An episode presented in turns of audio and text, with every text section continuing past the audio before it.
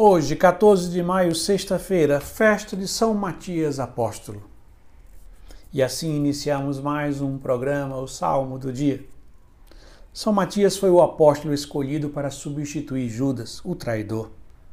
E a festa dos apóstolos, seja ele qual for o apóstolo, é sempre um momento de relembrar que a nossa igreja foi fundada, foi alicerçada sobre os fundamentos dos apóstolos e que os nossos bispos são os sucessores dos apóstolos. Então, um dia de festa dos apóstolos, nós devemos sempre rezar pelos bispos e de forma muito especial pelo bispo da nossa diocese.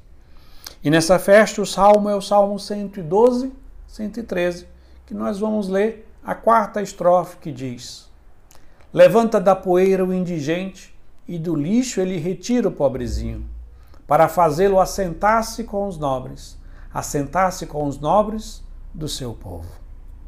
O salmista fala sobre Deus que, sendo todo-poderoso, exerce a sua misericórdia de uma forma que surpreende a humanidade.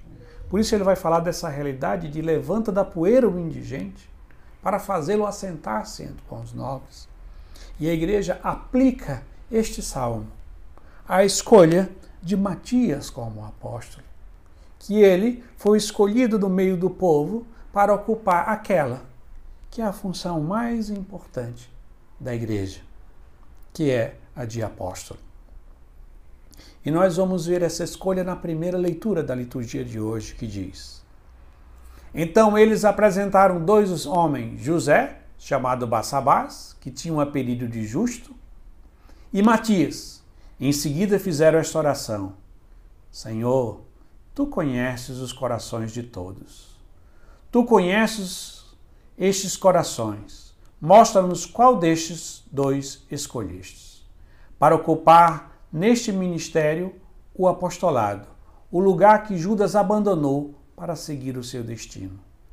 Então tiraram a sorte entre os dois. A sorte caiu em Matias, o qual foi juntado ao número dos onze apóstolos. Desta forma, Matias vai ocupar o lugar que era ocupado por Judas. Vai ser assim o décimo segundo apóstolo. E quando vemos essa história, podemos contemplar o mistério da bondade e da misericórdia de Deus, que mesmo em meio a fraquezas e maldades humanas, a sua vontade se realiza. Que no dia de hoje professamos a nossa fé, renovemos a nossa esperança de que Deus pode realizar o bem, mesmo no meio da maldade, da fraqueza e das imperfeições humanas. E assim se manifesta a providência divina.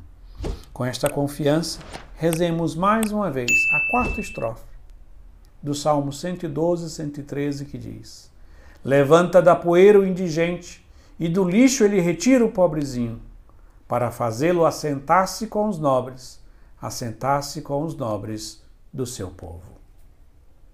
Amém.